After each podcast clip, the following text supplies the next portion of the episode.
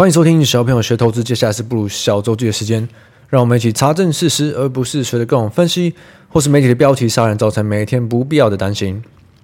今年第一季其实大部分的时间我都在设计我这个放风筝选股 APP 的策略跟逻辑。那现在呢，因为第一版的雏形有出来了，那 CMA 也希望我把这个很快的问卷调查，请大家帮我填一下。那这个不需要花三十秒，就是勾个几个选择题。那我会把问卷的连接放在资讯栏的下方，那就麻烦大家听完周记的时候，很快的帮我点一下。其实一开始呢，我的想法是没有想要做这个 app 的。去年我就一直很想要做一个这个市场人格的测验，因为我知道身边很多人很喜欢玩网络上的这种测验游戏，例如说测验出来你是哪一种颜色啊，测验出来你是五角星还是七角星。或是各种测验的，我觉得在网这在网络上蛮红的，有时候其实也蛮好玩的。那如果我是做成一个有关投资市场的个性的测验呢，而不是像那种去银行开户，他叫你填写的那种，呃，你可以承受的风险是低还是中还是高，很多很主观的问题，其实我觉得回答起来有回答跟没回答一样。我觉得实际上问到问题应该是那种，如果你手上有一档股票，你套牢了。你面对这一档套牢的股票，你的心情会是 A、B、C、D 哪一种选择？我觉得这种相关实际上的，你会在现实中遇到的问题，才对个性的分类上是有帮助的。那如果这类的题型可以组成一个比较简单并且有趣的测验的话，我觉得大部分的人，就算是没有真的在市场里面的人，他们也会有兴趣做去做这些事。那这样就可以让更多。还没进市场的人，或者是初学者，或者是进市场一阵子的人，一直都没有找到觉得适合自己的方式的人，帮他们快速的缩短认识自己的时间。那尤其是因为大家很爱说嘛，金融市场文人相亲，大家都很喜欢觉得我的事，我的方式才是最对的，对不对？存股人会觉得做短线的当中仔一定不对啊，做短线会觉得存股的很慢。但是其实你真的看下来。没有做法是有对错的嘛？每一个人有自己不同适合的做法，所以应该要有一个工具，它是可以涵盖各种方式的。那你只要找到适合点你的那一项就好了。那所以今年大部分第一季时间，我就在开发这一个每一个人格里面的策略。那我是蛮意外的，因为我在设计交易相关的策略的时候，我有放进很多买拉回的策略，就像是呃我们第二季里面有讲到的，不能盯盘的人。工程师有跟我说：“哇，CMoney 开发这么多 App，真的很少作者在做买拉回的，因为大部分的人都是做强势股的，因为那其实最直观，这个做起来就比较难，所以我就更需要去请大家帮忙做一下这个问卷，这样公司才有资源去帮他设计出我比较理想中的一些策略。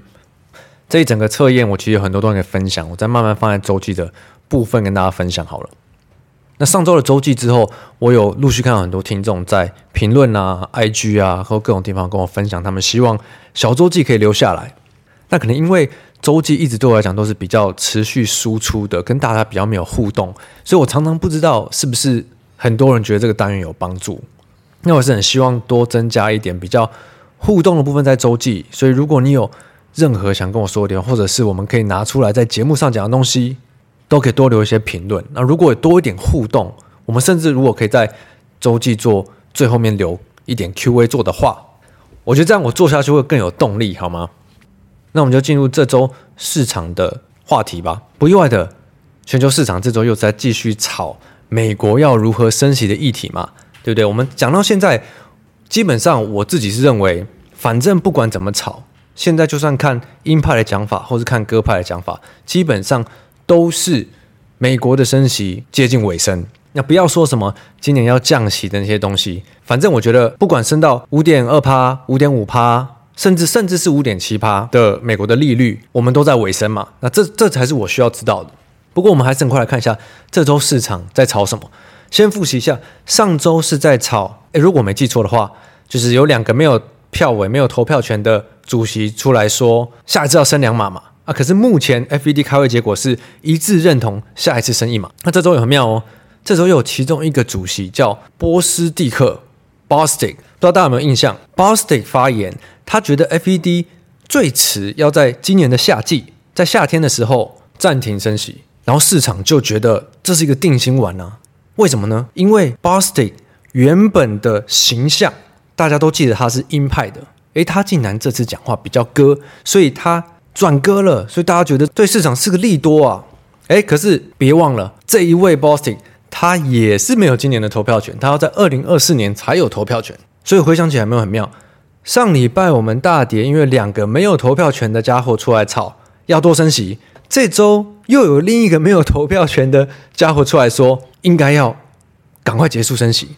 所以市场一直在反映没有投票权的人出来讲的话，你不觉得很幽默、很好笑吗？那因为市场现在还是普遍的担心，这个美国的就业市场一直这么火热，通膨可能会压不下来啊。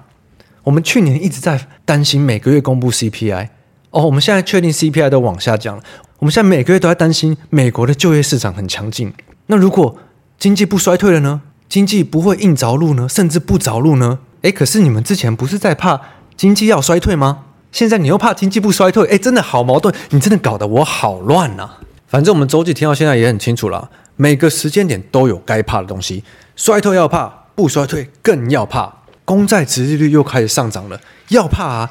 虽然公债殖利率只是在反映升息与否的这个预期嘛，就像是十二月中的时候，我们提到日本不是要调降他们的一个什么利率什么，我都有点忘记了，但我只记得当时市场就很怕日本央行这样做是不是代表他们打算要升息了？虽然隔天日本央行的老大黑田说：“哦，没有没有没有这回事。”但市场不信嘛，所以日本就一路崩，一直到今天。你看日本股市涨回来了，理由是什么？因为将要新接任日本央行老大的的那位仁兄说啊，我们目前没有要升息。诶，所以难道十二月以来的那一个月是跌假的吗？所以投资市场一直很妙的一件事就是，很多小白很难理解的一件事情就是，不管一件事情的真假与否。反正只要市场丢出来一件事情，通常价格就会反应。你不知道它反应多久哦，那个幅度也是完全无法预测的哦。所以为什么我们常在讲，看到什么做什么，预测没有用。如果你是交易的话，预测只会害死你自己而已。但如果你是长周期的另一个做法的话，你做的事情应该是完全相反的哦。这就很需要经验，你才会知道这些东西。在我们看到这一周另一个国际上的大事，就是 G20 全球二十国的这个会议。很多人常听到 G20，可能不知道 G20 是什么。我很快科普一下，G20 呢，就是这二十国的部长们每年会聚在一起讨论全球的经济、财政、金融等问题。但今年这一周的 G20，他们没有一个结论，联合声明难产。为什么呢？这个很屌哦，因为。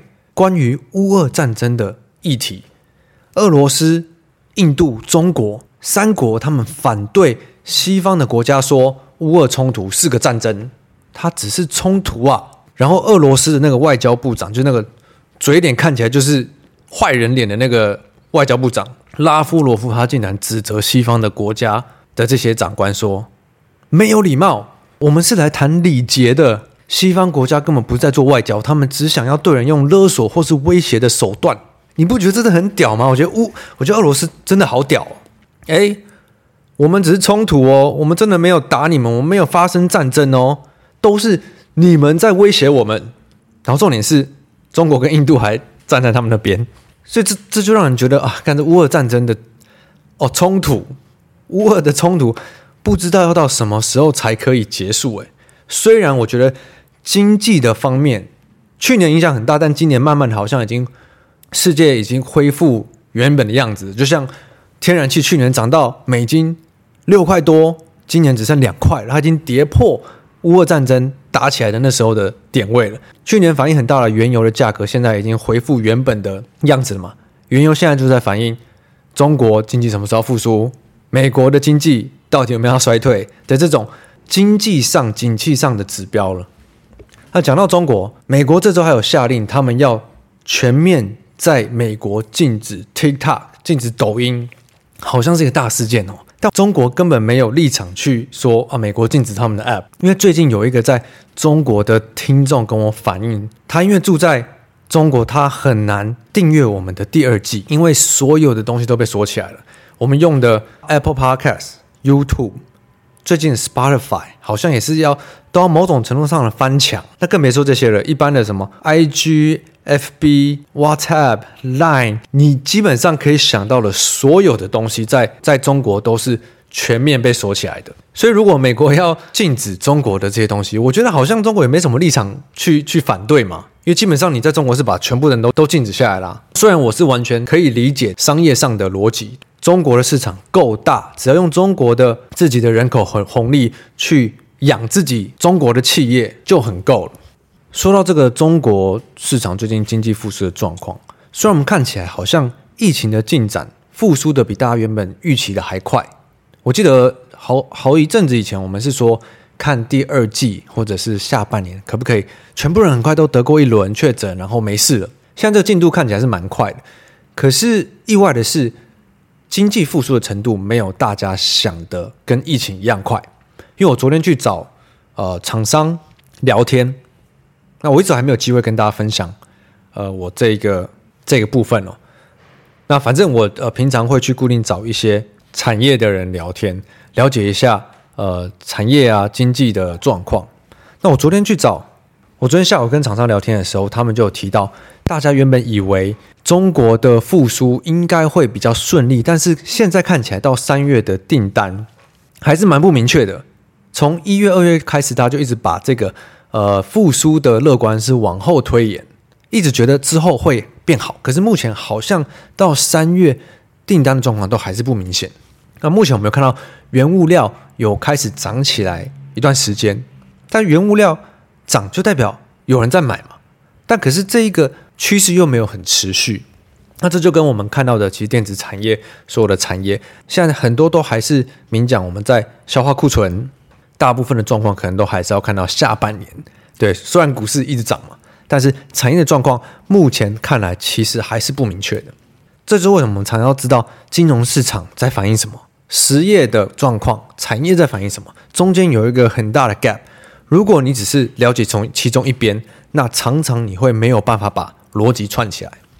虽然这个整体一般消费或者是消费电子的状况还是相对不好，可是我们上一周有讲到嘛，自从 NVIDIA 法说，执行长黄仁勋有说到这个 AI 的转折，这个起源，现在大家追的是这个，就像是这周。我觉得美国唯一比较重要的财报就是博通的财报嘛，他们也是做比较有相关的东西。那在博通的财报的电话会议里，Avago 的 CEO 也有提到，他感觉到哦，过去的九十天内看到很多大客户为了要不落后去部署这个 AI 的产品线，他们会需要很多高性能的网络，所以最近很多这种伺服器相关啊。网通相关的公司的股价也是也是明显的比较强劲，也比较有金流。所以光是看近期的市场跟近期的产业，我们就知道市场在期待的是新的这一轮科技的东西，它有办法可以去 offset 去抵消消费性的电子消费性产品的的这个弱势。那如果有固定在听小朋友学投资，你就知道为什么市场永远都在追高 K 格的东西。而不是低 K 的东西，低 K 的东西就是这种消费型的、消费型电子、消费型产品。景气市场不好的时候，它就会很低迷；啊如果很好的时候，它可能就是恢复成每年两趴、三趴，了不起五趴的成长，就是很不 sexy 的话题。但如果是 AI，对 K 个或是 AI 相关的，你要造伺服器、造网络这种故事，你就可以让很多投资圈的人听到高潮嘛。最后，我们回来看到台股，这周金管会主管黄天牧有出来示警新贵的民营股，因为最近不管什么星宇航空啊、清境海啊，还有好多新贵的股票，哇，这个涨幅之猛烈，就随便都是喷个五十趴以上的这种还不少啊。我记得我前一两周有提到，其实我自己这么多年来也很少看到新贵的行情可以这样喷哦。那这种过年以来，不只是新贵嘛，你各种。大股票、小股票，其实这一个月，其实台股的金流都非常的强，就是我们看到那几个族群一直在轮动嘛。那不管是 Chat GPT，还到之前观光、饭店、旅游、餐饮、工业电脑等等等的，就是我们可以看到资金一直在不同的族群里乱窜。呃，市场的金流很积极的想要找故事、找理由去买东西。那这有没有就马上跟我们刚刚讲到产业状况是呈现一个蛮反差的结果？所以我们一定要常常的搞清楚。市场里的金流现在大概是什么状况？大环境大方向的状况大概是怎么样？这样才不会每天去被那些啊，今天谁讲什么话，明天谁讲什么话，今天明天怎样这种以天来计算的杂乱的讯息来干扰。因为这个是金融圈的分析师或者是媒体在做的工作，对，不是你我需要去每天在意的东西，这样只会把自己。搞得很乱，尤其又是很多人不不愿意花时间去查证事实嘛，他根本没有接收到他应该需要的资讯。举例来说啊，我们礼拜五看到 IP 类股对什么创意啊、四星、爱普相关的全部大跌，因为盘中传出来嘛，美国政府发布他们要将二十九家中国的企业管制跟什么放到制裁的黑名单里，那其中有一家。似乎是创意的第二大客户，这个第二大客户可能又占了创意十趴左右的营收。那这个东西一公布出来，根本还没有办法去查证嘛，所有的股价一定都先反应。尤其是最近股价涨很多，大部分人都是赚钱的，不想要去赌的人，他们就先卖出来了嘛，所以就造成连锁反应。很多人可能搞不清状况，看股价跌也跟着砍出来，或者是再加一些短线的当冲客进来踢一脚的，也有可能。重点是，创意真的就会少掉这十趴的营收吗？不一定嘛，因为公司能做的，它一定就是去了解这个状况怎么样。那那么他们可不可以持续出货给这个客户？所以其实公司也不知道他们可不可以做到这件事。那如果做得到的话，就代表这段时间跌了要涨回来嘛。所以如果你是短线的人，跟你是长线的人，你在这一个时间点会做的事情，基本上是完全相反的。所以根本没有意义去讨论。在这个时间点要做什么，要怎么做？对，如果你是不同周期的人，你是不同人格设定，在市场的适合的个性是不一样的，根本完全没有什么好讨论的。就跟我们前面讲的一样，日本反应升息，但是他们也要升息，可是股价也反应的，个股的价格也常常在做这种事情。反正有事情就先反应，毕竟市场里的情绪是完全不受控的。那这个市场里的情绪，人们的反应。才是去找出每个人个性的关键。最后，我要留点时间来念一下上周的评论。其实我一直在想，要维持我每周进来录周记的关键是什么？应该就是跟大家的互动吧。好，那这个是 from 西屯一二，希望保留，希望保留小周记，每周一定会收听，有时候不止听一次。感谢布鲁。再来，这个是只有到四十关卡吗？布鲁爱我们，别走，别关周记，一周整理很重要耶。在这个是 Feel Good Kid，布鲁周记一定要有，一一定要留呀！每周都能快速更新重要时事，超级有帮助，请布鲁大持续更新。再来这个是市场老韭菜，希望小周记能保留，希希望布鲁小周记能听到不同角度面向的看法，很谢谢布鲁。那就希望之后跟大家可以有更多的互动。我如果我知道有很多人是在收听，并且。期待每一周的内容的话，我觉得我就有动力可以把这个单元持续的经营下去。就算之后如果新节目会变得更忙，而且我下礼拜还开学了呢。好，那听完周记，记得一定要花三十秒帮我填一下问卷。祝有帮我填问卷的听众们周末愉快。我是布鲁，我们下周见，拜拜。